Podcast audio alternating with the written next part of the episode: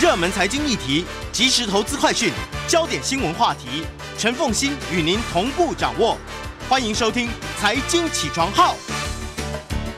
Hello，各位听众，大家早，欢迎大家来到九八新闻台财经起床号节目现场，我是陈凤欣。一周国际经济趋势，在我们线上的是我们的老朋友丁学文，也非常欢迎 YouTube 的朋友们一起来收看直播。好，我们先来从《经济学人》的一周关键字开始说起。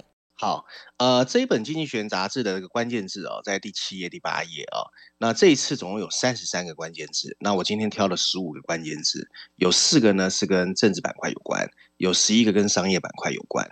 第一个关键字是 NATO 啊，北大西洋公约组织哦。然后呃，最近芬兰跟瑞典正式受邀加入了 NATO 啊。这一次的扩张呢，正好是在俄乌战争期间。那面对野心未减的俄罗斯。北约领导人提出了一份新的愿景，并正式把莫斯科列为军事联盟的主要对手。本来土耳其一直在阻挡啊这两个国家的入盟，声称他们对库德族的分离主义者过于热情。在这两个北欧国家承诺对恐怖主义采取更严厉的措施后，土耳其终于做出了让步。北约的秘书长也说，俄罗斯是北约最重要和最直接的威胁。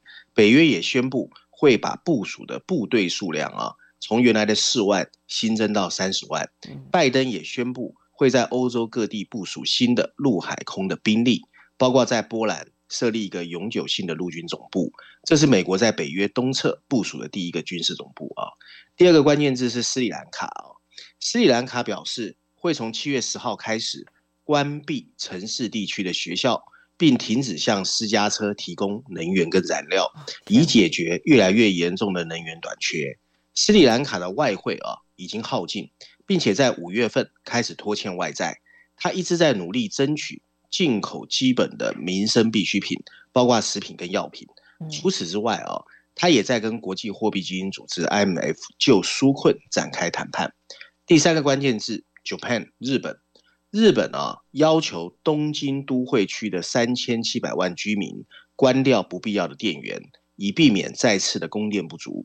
最近，东京正遭受自一八七五年以来最严重的一个六月份的热浪，这导致了电力的需求激增。从三月份的强烈地震之后啊，日本就有很多的发电厂已经关闭，电力供应陷入了紧张。第四个关键字：中国。习近平从疫情爆发以来第一次走出中国大陆。六月二十七号，北京和上海没有报告新的本地确诊病例，这是几个月以来的第一次啊。中国也宣布开始把入境旅客的检疫期从两周缩短到一周。第五个关键字：美国企业啊，几家美国企业回应了最高法院推翻的这个所谓堕胎案的判决啊。这个裁决在一九七三年宣布堕胎是合法的宪法权利。里面包括亚马逊、苹果啊、Meta，还有 J P Morgan 啊、Microsoft，还有那个啊 Nike 这些企业都承诺会为寻求堕胎的员工支付差旅费，帮他们找到能够执行堕胎的合法州啊。第六个关键字是消费者信心。根据全球大型企业联合会啊 Conference Board 的一项调查，由于对通货膨胀的担忧。美国消费者信心在六月份跌到了一年多以来的最低点，消费者对经济和劳动力市场状况的六个月展望是十年来的最低。消费品研究公司 GFK 公布的资料显示，在英国，消费者信心也降到了一九七四年有记录以来的最低水准。第七个关键字哦，汉莎航空啊，这是德国的一个航空公司，德国的汉莎航空成为最新一家因为机场员工不够。而取消数千架航班起飞降落的航空公司，今年夏天，这个航空公司会削减三千多个往返往返法兰克福和慕尼黑的班机。在这个之前啊，美国和欧洲的机场已经出现了好几个礼拜哦中断的状况。第八个关键字也是俄罗斯哦。与此同时，俄罗斯发生了从一九一八年以来的第一次外债违约。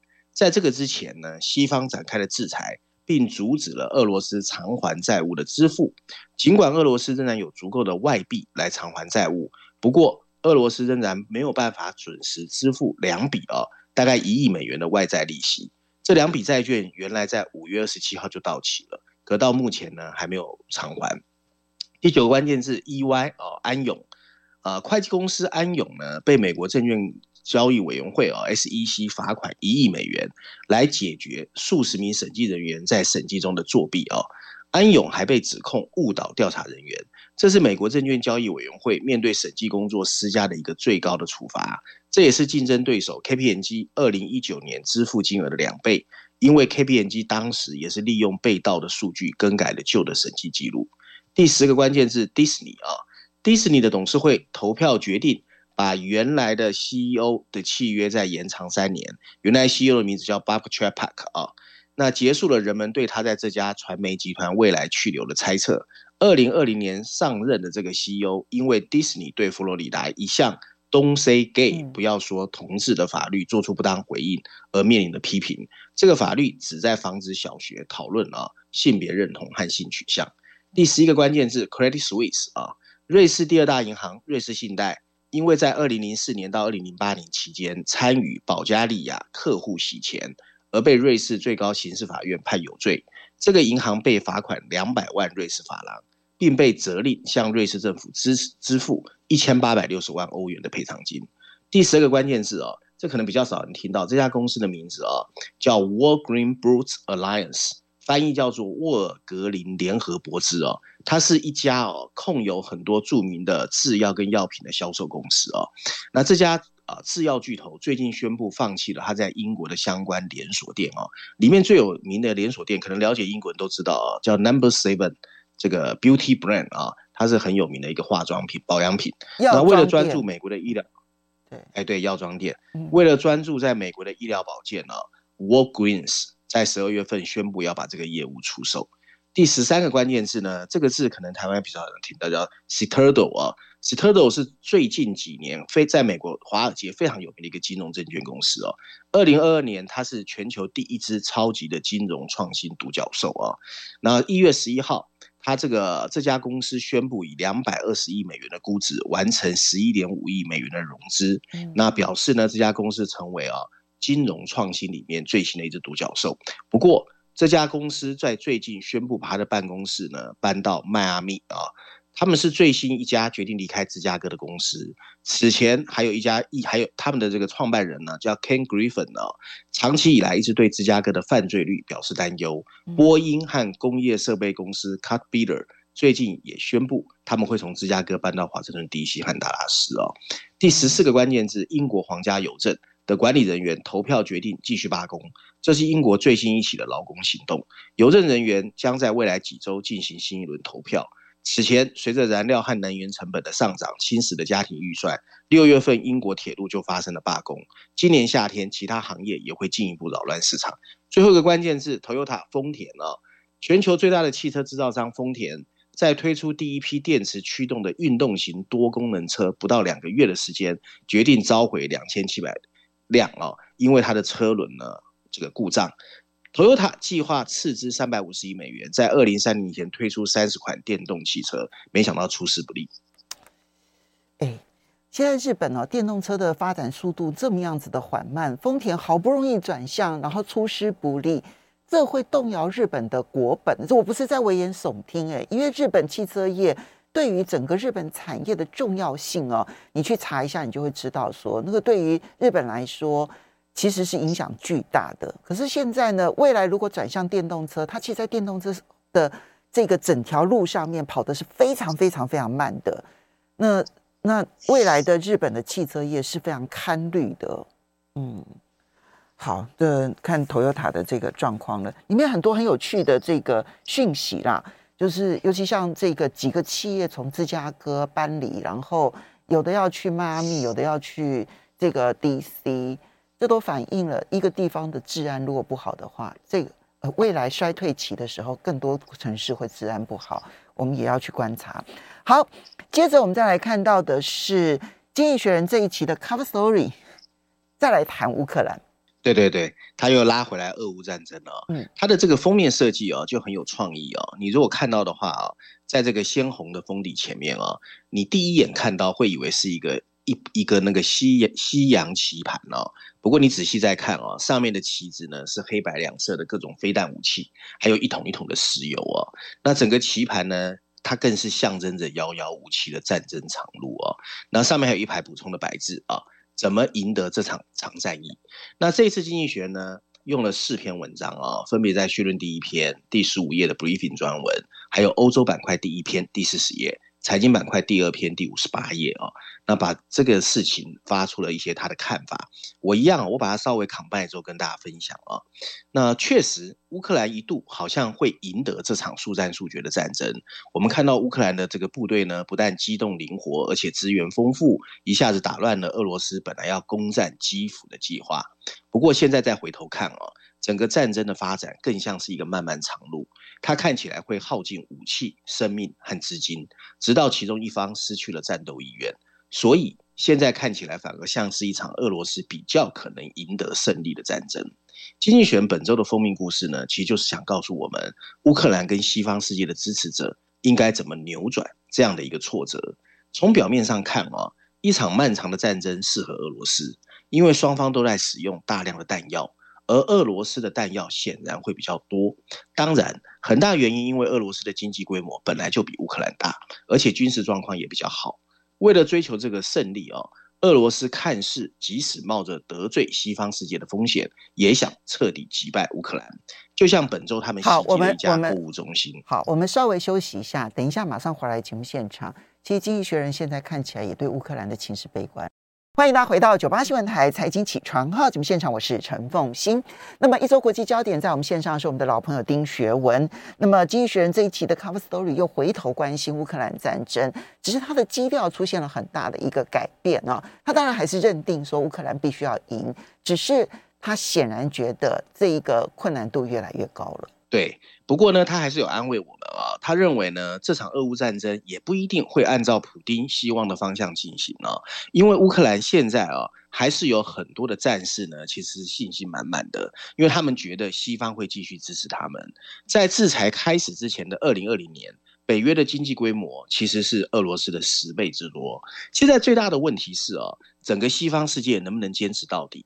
在六月二十三号的一个峰会上啊。欧盟授予了乌克兰入盟的候选人地位，承诺在未来十年，乌克兰可以深度参与。本周在德国举行的另一场峰会上啊，G7 确认并加强了对俄罗斯的制裁。在西班牙马德里举行的第三次会议上，北约也公开承认俄罗斯会带来威胁。可是乌克兰仍然是一个沉重的负担。西方的国防工业确实很强大，但很难生产出大量的武器。尤其是弹药，乌克兰政政府哦，每个月的赤字现在哦是五十亿美元，对，而且战后还需要重建。西方人民对乌克兰的支持，其实会越来越受到 一系列压力的冲击，包括通货膨胀、选举，其中还可能会涉及一项仇视乌克兰的川普会不会再起来。长期战争的全球代价也会不断增加。普京一直在封锁乌克兰港口的谷物和葵花籽油的出口，这会让比较贫穷的进口国造成动荡还有饥饿。他似乎试图封锁欧盟成员国在夏天囤积天然气，所以才让今年冬天欧盟的天然气提早短缺。如果由于欧盟国家囤积天然气造成能源问题上的分歧，那么在乌克兰问题上也会出现分歧。并且进一步让整个事情越来越复杂。北约成员国也担心，如果乌克兰占上风，普京会不会升级战事？这可能会让整个欧盟卷入跟俄罗斯一样灾难性的战争。防止下一场战争，最好的办法就是在今天就击败他。西方领导人需要向人民解释。他们不仅在捍卫乌克兰，也在捍卫他们自己最根本利益以及安全。欧盟需要支撑起自己的能源市场，才能让自己不会在明年冬天陷入崩解。乌克兰必须拥有更多的武器。今天局势升级的风险确实存在。如果乌克兰被迫接受了一个不好的和平协议，那普京的核威胁会永远不会停止，他们只会变得越来越危险。现在看起来哦，俄罗斯的进度缓慢，而且代价高昂。凭借北约支持的武器、新部署的战术和足够的财政援助，乌克兰有机会让俄罗斯军队走走停停。即使失去了领土很难夺回，乌克兰也可以证明普京的战争操作徒劳无功。乌克兰还有机会成为一个向西方世界倾斜的民主国家。不过，要做到这一点，它需要更持久的支持。这是一个到目前为止最大的疑问。经济学人在文章最后啊，告诉我们，他相信乌克兰和背后的支持阵营拥有战胜普京的人力、财力还有物资，但现在的问题就在他们能不能达成众志成城的共识，这一点其实是真的充满疑问。嗯，恐怕这也是经济学人的焦虑，才会把它重新拿来变成 cover story，因为他已经看到了，呃，北约各个国家其实在支持乌克兰战争的过程当中的。疲乏，而且是越来越少的支持。其实他不管谈到的欧盟的支持也好，或者是 G7 的支持也好，或者是北约的支持，细究内容其实都是有限度，甚至于其实只是口头的。所以这个对乌克兰真的要去打长期消耗战来讲，恐怕是帮助是很有限的。这是经济学人第一次觉得乌克兰会输吧？我我觉得他主要在说西方阵有点投鼠忌器啊，我不知道凤信是不是这样觉得？对，就是说呢，好像表面看起来会支持他，可是又怕他升级战争，但是呢又不得不去做，然后国内内政又有问题啊，因为现在经济情况很糟糕嘛，所以我觉得确实是 question mark 蛮大的。反正经济学人习惯唱高调，这也已经已经是我们习惯的事情了。大家都了解。好，接下来我们再来看到的是，你挑选了《伦敦金融时报》的一篇社论，特别要来谈日本企业它在汇率这几个政策上面的改变，不是日本政府，是日本企业哦。嗯。对，而且这篇文章刚好可以呼应凤欣你该在问的那个问题，就是日本汽车业，因为它是以汽车业作为一个 benchmark，跟我们讲整个日本人准备啊。其实日本企业还是蛮厉害的啦，大家大家听完就知道了。它的这个主标题写的是啊，为什么日本企业其实现在已经比较少依赖汇率的操纵来获利啊？那随着日本企业开始贴近它的客户的产品。汇率变得不是那么重要。我们来看一看文章的内容。文章一开始告诉我们啊，最近啊，日元贬值已经创下了二十四年来最低点，一美元兑一百三十七日元的大关。其实越来越多人开始在警惕跟担心啊。由于普遍认为啊。这个所谓的贬值可以带动日本的出口产业啊，因为日元贬值会认为是对出口产业是有帮助的，而且由于访问日本的外国游客会减少和资源价格走高，所以形成日本难以享受日元汇率溢出的环境。但长久以来啊，日元贬值呢，其实很多人认为它的企业是比较高兴的。呃，包括服务业也可以，因为呢日元贬值会吸引更多的客人，但实际状况是不是这样？实则不然。总部位于美国，Tesla 的粉丝哦，我们都知道，从来不缺乏可以让他们惊呼连连的机会。不过最近啊，Tesla 的这个 Model Y 和特斯拉的 Model Three 啊，在美国制造指数哦，Cars.com 啊之中再得再再度获得冠军跟亚军，这是特斯拉连续第二年获得这个奖项啊。不过。比较令人意外的是，这一次的前二十名里面有七名是日本汽车汉达啊。嗯，那这个这个所谓的指数呢，通常是二零零五年开始的，它会按照装配地点、零件内容、发动机的原产地、变速器的原产地，还有美国的制造业本地的劳动力。五个标准对全球的汽车产业进行排名。那对于本田长期离岸策略密切追踪者呢，大家是不会感到意外的，因为日本企业呢其实已经做这样的企业大概五年了。但这及时提醒了我们，为什么日元现在的历史性贬值没有达到许多投资人预期的效果？从历史上看哦，东京的交易员习惯把美元跟日元的汇率游戏称为 the pay master，就是出纳员。他们的原因呢很简单，因为日本大部分的企业的盈利能力和竞争力曾经对于汇率非常敏感，股市表现也跟它的波动高度相关。但随着时间的推移，虽然日元为日本股市定下基调的整体能力没有消失，但汇率变化的影响力在某些方面已经发生了微妙变化。从二零零八年金融危机以来，日元持续走弱，在推高股市。它的逻辑是因为有利出口，而出口产业是日本企业获利的来源。不过，按照美国一家投资银行 Jeffries 的这个分析报告显示啊，这种联系在最近已经被打破。日本市场对日元的汇率性已经大幅下跌。二零一二年到二零一五年，日元跌幅最大，Morgan Stanley 的呃 benchmark 跟美元汇率的相关性有零点七。那事实上，把美元疲软直接转化为普通的收益提高，已经发生了变化。但整体叙事还是可以推高股市走动。不过彼此的相关性已经降到了零点一四啊。那汽车保险、科技硬体和耐用消费品这些产业，在日元贬值的早期阶段，明显受惠于日元疲软。但这一次明显没有关联性。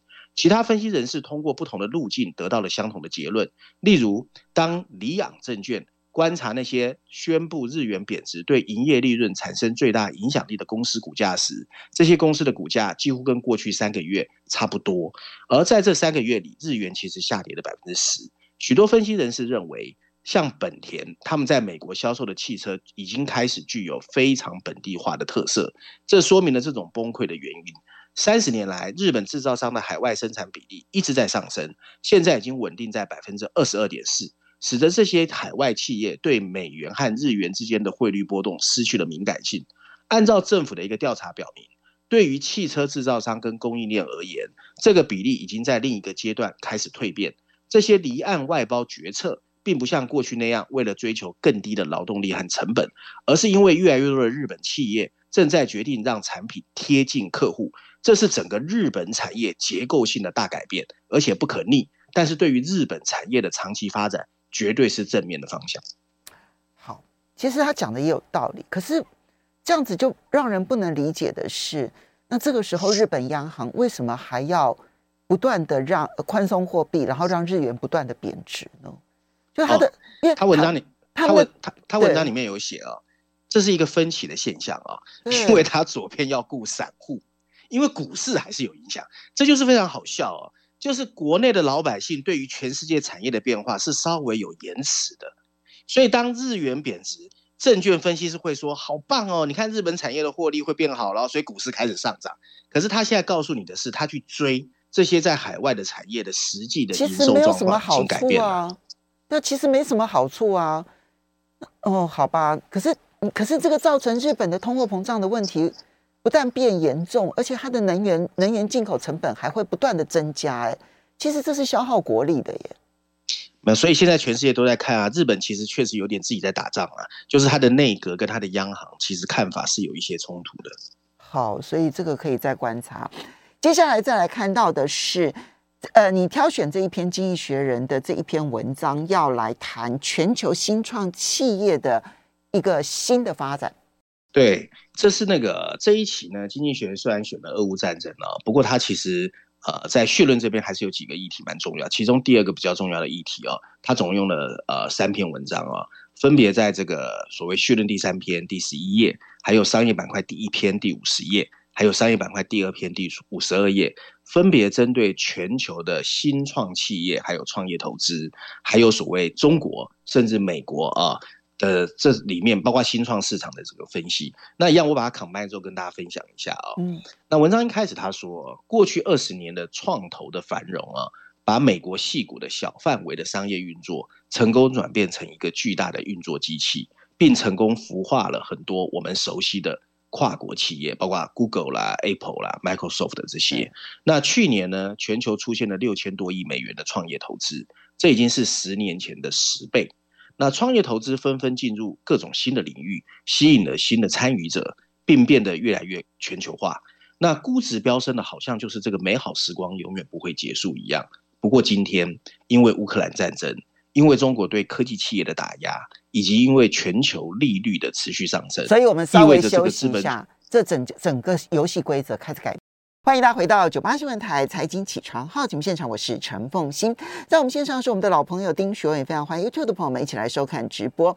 好，那么嗯，经济学人的序论当中呢，有一篇特别谈创业投资的一笔账啊。好，那刚刚这个学文提到了，在过去这一段期间，我们看到了创投的黄金黄金繁荣时期。那么嗯，各个创投各个公司呢，这种新创公司估值越来越高，越来越高，然后独角兽越来越多，越来越多。但是哈，后面就有一个但是，因为通膨的阴影，因为俄乌战争，因为升息，所以整个游戏规则正在改变当中。嗯对。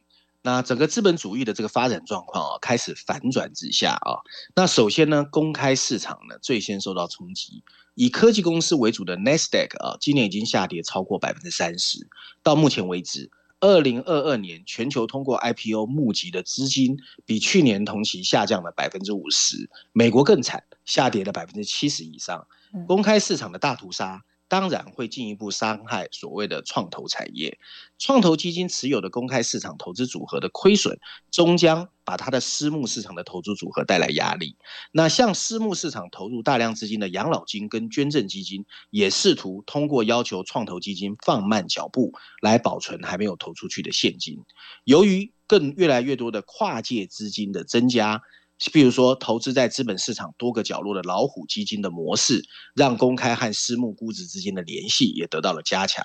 今年五月，创投基金对新创企业的全球投资总价值是三百九十亿美元，已经比二零二一年的同一个月啊低了百分之三十。现在高达百分之六十八的创业投资的资金组合估值出现了下调，这一点都不奇怪。依赖创业投资资金的新创企业也感受到了募资的痛苦。初出茅庐的企业，尤其是在外送平台这一些所谓科技平台这样的产业，几乎已经没有现金可以烧。他们即将遭遇非常糟糕的情况。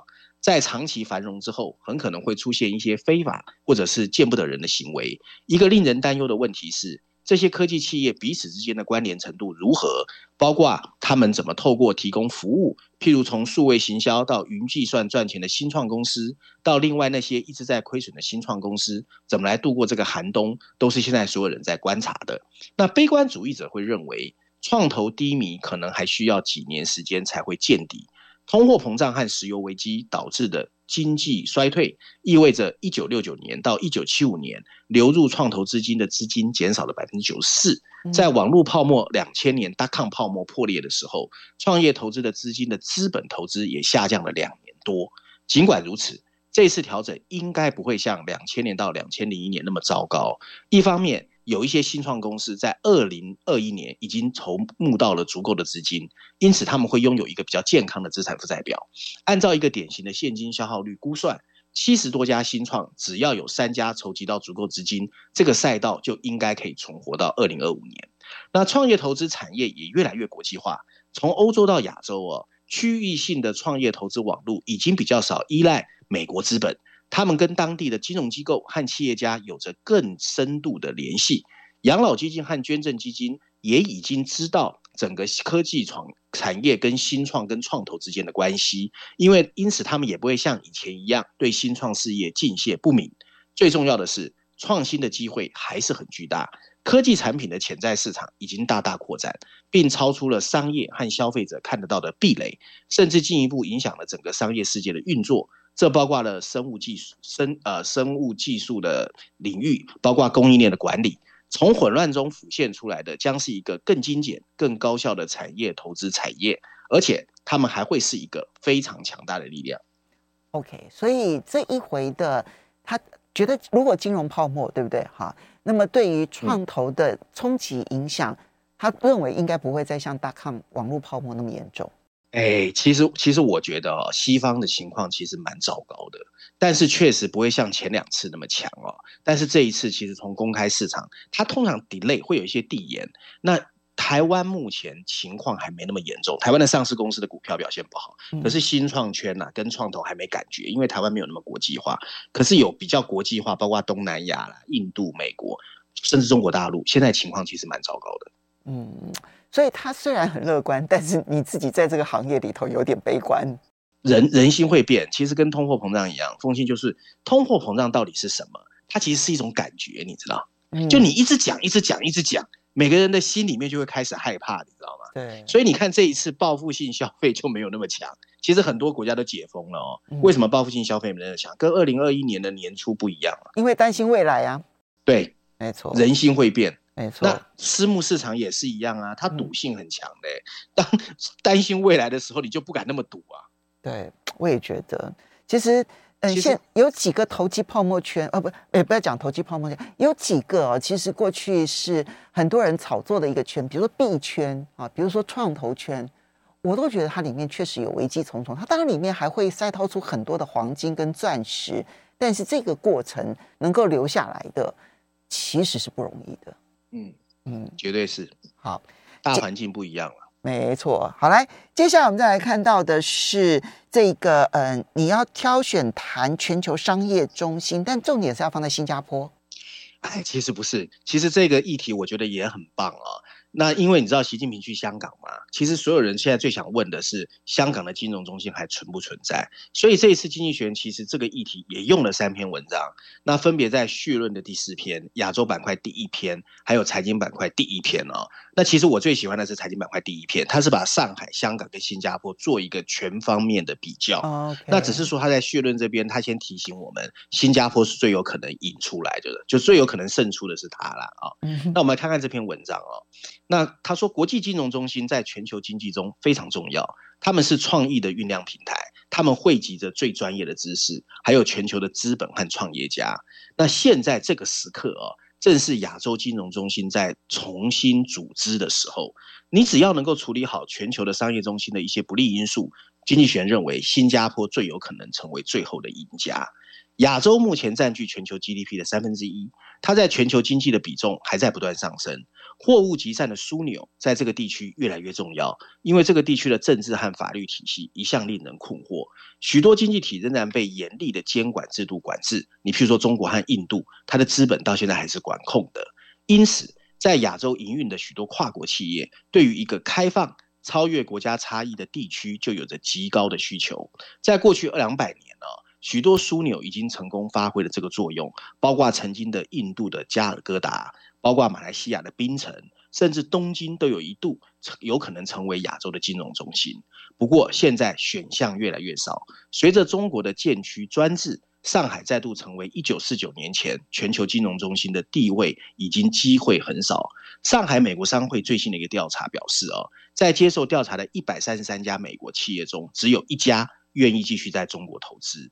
即使这个礼拜中国宣布了防疫规定的放松，对上海严厉封锁的记忆是挥之不去的，而香港也被拖累。这个礼拜是中国主权回归二十五周年，但是它的许多自由已经被共产党的专制统治所破坏。在商业领域，人们越来越怀疑香港的司法和机构的独立性，所以新加坡最有可能从中受益。它有一个更有效、可预测的政府体系，一个可靠的法律体系，还有一个有利于商业的监管环境。新加坡政府长期致力于在国际事务中扮演中立的角色，使它能够同时跟西方和中国资本进行交往。新加坡也提高了识别可疑资金的能力。不过，当地言论呢，其实跟美国、欧洲比还是限制比较多的。不过，跟中国和中国的上海和香港比，已经自由的多。那从美国资产巨头 BlackRock 到中国的制药公司科兴国际，他们最近都选择在新加坡扩张，确实反映了这一点。今年已经有一百多家家族办公室跟私人投资这个办公室把。它的总部放在了新加坡，那为这座城市带来了来自西方、中国和亚洲其他国家的更多资本。所以我们做个结论，嗯，OK，最重要，它就是说，其实在未来啊、其实其实就是新加坡是比较有机会，不过上海会随着政府的政策改变很难说。那香港在资本市场上面还是比较强的。好。这三个城市，我觉得未来在金融中心上面都是值得值得期待，然后来观察的。